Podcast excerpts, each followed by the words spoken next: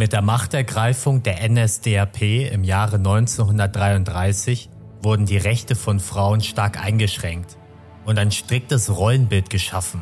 Die Frau wurde auf ihre Mutterrolle reduziert, sollte möglichst viele reinrassig deutsche Kinder gebären und sich ihrem Mann unterordnen. Als Vorbild für die aus der Sicht der Nazis deutsche Frau galt Magda Goebbels, die Ehefrau des Propagandaministers Josef Goebbels, welche von der Propaganda als Übermutter stilisiert wurde. Magda übernahm die Position einer First Lady, repräsentierte das Deutsche Reich bei Empfängen und Staatsbesuchen und unterstützte Hitler durch ihre Propagandaarbeit dabei, die Soldaten von morgen zu schaffen.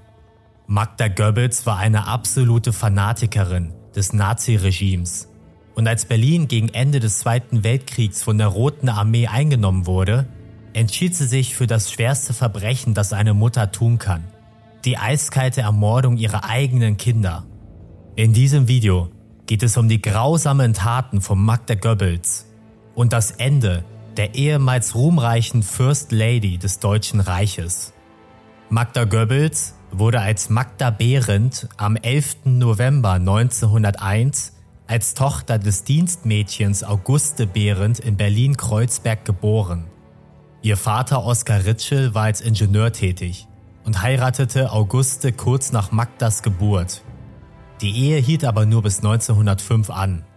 1908 heiratete Auguste den in Brüssel tätigen jüdischen Kaufmann Richard Freiländer, der sich liebevoll um Magda kümmerte und diese sogar adoptierte. In Belgien besuchte Magda jahrelang eine katholische Klosterschule.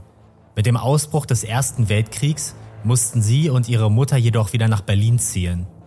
Die folgenden Jahre besuchte sie eine Mädchenschule, galt als intelligent und wissbegierig und legte im Herbst 1919 das Abitur ab. Während ihrer Schulzeit war Magda mit einem jüdischstämmigen Mann zusammen, dessen Familie sie mit dem jüdischen Glauben vertraut machte. Magda trug zu der Zeit einen Davidstern um den Hals und wollte sogar nach Palästina auswandern, wozu es jedoch schlussendlich doch nicht kam. Der jüdische Glaube spielte insgesamt eine große Rolle in ihrer Kindheit, was man bei Betrachtung ihres späteren Werdegangs kaum zu glauben vermag. Anfang 1920 lernt Magda den fast doppelt so alten Industriellen Günther Quandt kennen, der die Frau mit seiner Aufmerksamkeit und seinem Millionenvermögen von sich überzeugte. Die beiden heirateten ein Jahr später und kurz danach kam ein gemeinsamer Sohn zur Welt. Doch Magda war unglücklich in der Ehe, sehnte sich eher nach einem gesellschaftlichen Lebensstil mit rauschenden Festen und ließ sich im Sommer 1929 scheiden. Die frisch geschiedene Frau bekam eine hohe Abfindung, inklusive einer monatlichen Zahlung, wodurch sie fortan im gehobenen Kreise unterwegs war. Am 30. August 1930 besuchte Magda eine Veranstaltung der NSDAP im Berliner Sportpalast, auf der Josef Goebbels eine Rede hielt und wurde bereits am nächsten Tag offizielles Mitglied der Partei. Goebbels hatte einen bleibenden Eindruck bei Magda hinterlassen Sie meldete sich in der Zentrale der Berliner NSDAP und bot ihre Mitarbeit an. Goebbels machte sie zur Verwalterin seines Privatarchivs und fühlte sich direkt zu Magda hingezogen. Bereits in den ersten Arbeitswochen begann zwischen den beiden eine intime Beziehung und Anfang 1931 machten die beiden ihre Beziehung öffentlich. Im Herbst 1931 lernte Magda Adolf Hitler persönlich kennen welcher schnell das Potenzial in ihr erkannte. Durch ihr Erscheinungsbild entsprach Magda Hitlers Bild einer perfekten arischen Frau. Und kurz nach dem Treffen entgegnete der spätere Diktator, diese Frau könnte in meinem Leben eine große Rolle spielen, auch ohne, dass ich mit ihr verheiratet wäre. Magda und Josef Goebbels heirateten am 19. Dezember 1931, wobei die Eheschließung insbesondere von Adolf Hitler angetrieben wurde – der sich einen großen propagandistischen Nutzen versprach. Hitler und Magda verbindete eine enge Freundschaft und es wird bis heute darüber spekuliert, ob das Verhältnis der beiden teilweise auch intimer Natur war, quasi eine Dreiecksbeziehung mit Goebbels. Anfang 1933 kommt es zur Machtergreifung der Nationalsozialisten, welche die Rechte der Frauen einschränkten und das strikte Rollenbild der gebärenden Mutter einführten. Magda Goebbels wurde das wirksamste Propagandamittel für diese Politik, hatte regelmäßig Auftritte im Radio und Fernsehen und propagierte, wie eine deutsche Frau zu leben habe. Von 1932 bis 1940 bringt Magda insgesamt sechs Kinder zur Welt, fünf Mädchen und einen Jungen, welche bereits von klein auf zu Propagandazwecken genutzt wurden.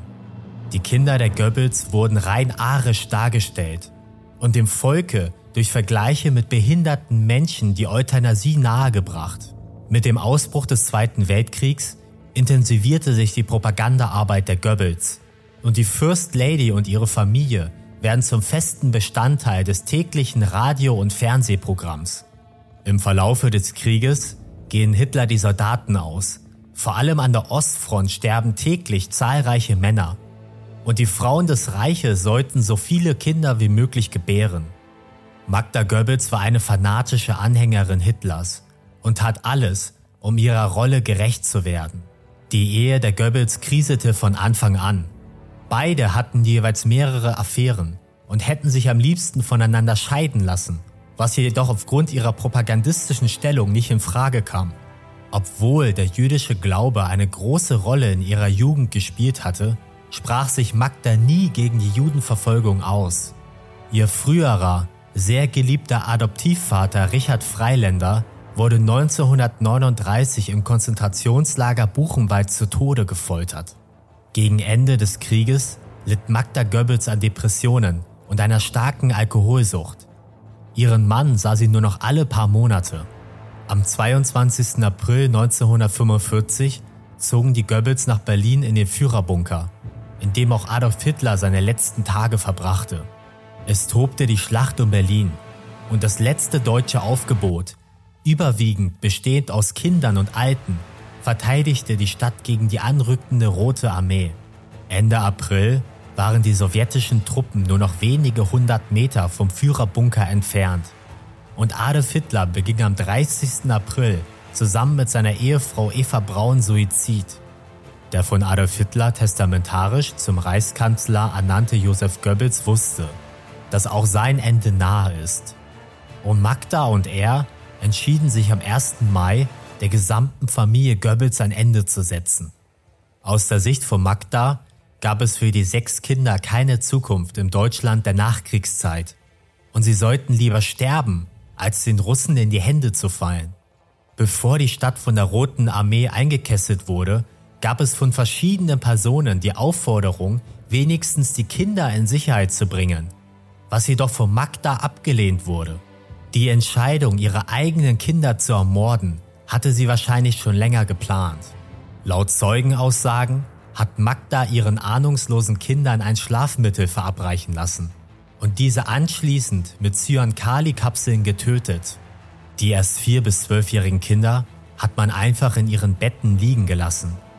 Laut Zeugenaussagen soll Magda danach noch schweigend Karten gespielt haben. Gegen 21 Uhr verließen Magda und Josef Goebbels den Führerbunker und nahmen sich neben dem Bunkereingang mit den Cyankali-Kapseln das Leben. Die beiden Leichen wurden anschließend mit Benzin übergossen und verbrannt, wobei die Körper nicht ganz ausbrannten und noch identifiziert werden konnten.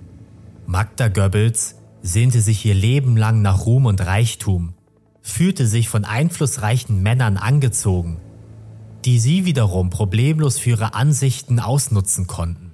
Für ihre jüdische Jugendliebe trug sie einen Davidstern um den Hals. Wenige Jahre später war sie die Ehefrau einer der größten Verbrecher des Nationalsozialismus und störte sich nicht an der Judenverfolgung. Ihr bedingungsloser Fanatismus gegenüber den Mächtigen machten sie schlussendlich sogar zur Kindsmörderin. Und das, obwohl sie und ihre Kinder problemlos hätten weiterleben können. Durch ihre Eigenschaft, einflussreichen Männern bedingungslos zu gehorchen, entsprach sie tatsächlich dem vom Nationalsozialismus angestrebten Bild einer Frau einem Rollenbild, von dem wir uns zum Glück immer mehr entfernen.